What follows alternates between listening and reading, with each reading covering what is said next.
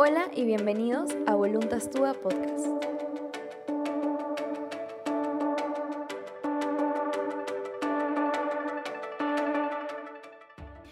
Bienvenidos todos a esta nueva semana, a este Voluntas Express. Hoy quiero aprovechar para compartir con ustedes una, un pensamiento, una reflexión que ha estado en mi cabeza estos últimos días, eh, súper corto y súper puntual.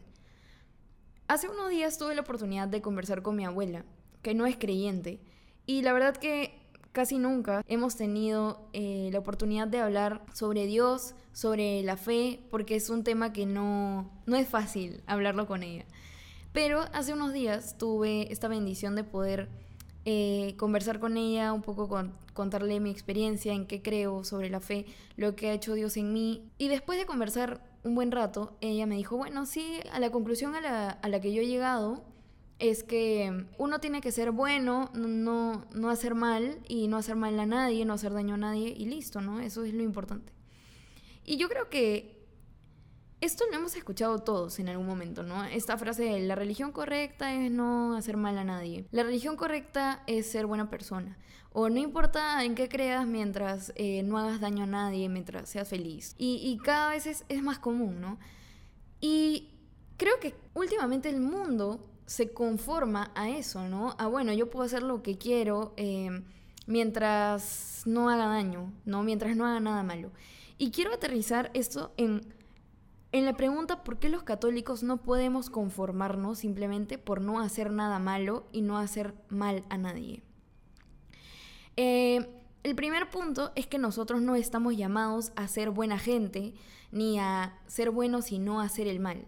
Estamos llamados a ser santos y perfectos en la caridad, en el amor. Eh, Jesús nos dice en Mateo 5, 48, sed perfectos como su Padre Celestial es perfecto. ¿Esto qué quiere decir? Claramente Dios no nos dice, eh, bueno, eh, puedes ser bueno, no dentro de tus posibilidades, no hagas daño a nadie y listo. No, nos dice, sed perfectos como vuestro Padre Celestial es perfecto. O sea, nos dice, sé santo como Dios es santo. Entonces, la primera razón por la cual los católicos no nos podemos conformar con este buenismo es que es la voluntad del Padre que nosotros seamos perfectos. Y a mí me gusta meditar este libro que se llama Ejercicio de Perfección y Virtudes Cristianas del Padre Alonso Rodríguez. En una parte dice, ¿no? Esta es la voluntad del Padre, pues esto debemos procurar, darnos a la virtud y perfección, aunque no hubiera otra razón para ello, por dar contento a Dios. Y qué importante es esto, ¿no?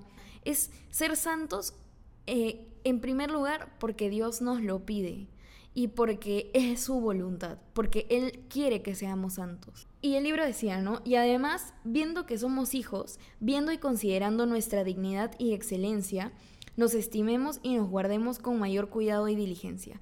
Y esto qué importante, ¿no? Porque realmente somos hijos de Dios, o sea, Dios nos hizo a su imagen y semejanza. O sea, tenemos una dignidad que no se puede conformar con no hacer mal a nadie. Tenemos una dignidad que aspira y está hecha para ser excelentes, para llegar al cielo. Aquí mencionan un ejemplo que creo que puede ayudar a, aterrizar un poco.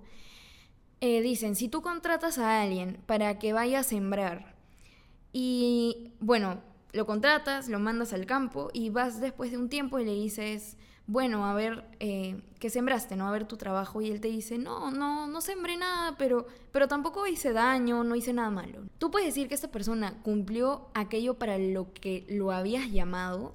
Es decir, hizo lo que tenía que hacer. No, claramente no. Así suena cuando nosotros decimos como, o sea, no he trabajado por mi salvación, no he, no he trabajado por ser santo, no, no he procurado crecer en virtud. Sí, pero no he hecho nada malo, pero no he hecho nada malo. Entonces, es como que no estamos haciendo aquello para lo que fuimos hechos. Entonces, qué importante es tener esto en cuenta. Nosotros no estamos hechos, no fuimos creados para no hacer el mal, fuimos creados para ser santos. Y el segundo punto aquí es esta segunda parte de la frase clásica de este y no hacer daño a nadie. No, nosotros como católicos no podemos conformarnos con no hacer el mal a los demás, sino que por naturaleza estamos llamados a hacer el bien a los demás. No puedes quedarte quieto y no procurar la santificación de los demás. No puedes quedarte quieto, encerrado dentro de ti mismo. Naturalmente, el amor de Dios nos llama a compartir ese amor con los demás. Entonces, la propia santificación siempre está unida a la santificación en comunidad. Justamente Dios nos pone con los demás para hacer un trabajo de santificación conjunta.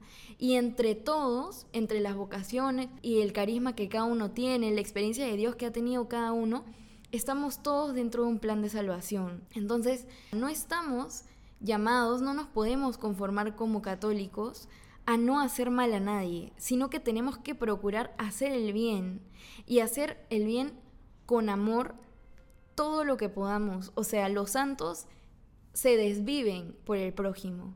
Los santos trabajan hasta el cansancio, incluso enfermos, rezan por los demás, evangelizan, siempre están buscando servir.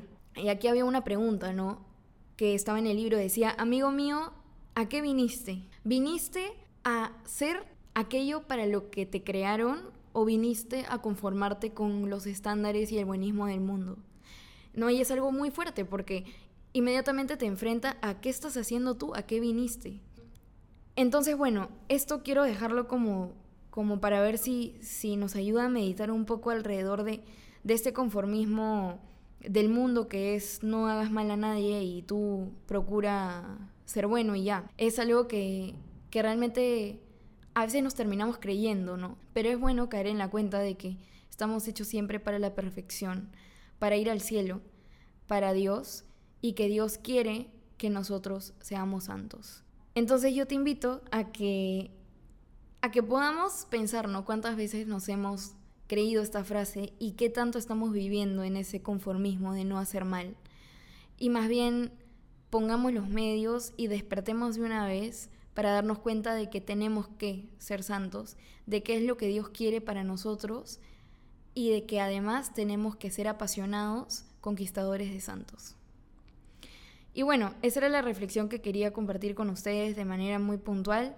Gracias por haber escuchado y te invito a compartir este podcast si te gustó con alguien que, que también lo pueda necesitar. Muchas gracias por llegar hasta aquí y que Dios te bendiga.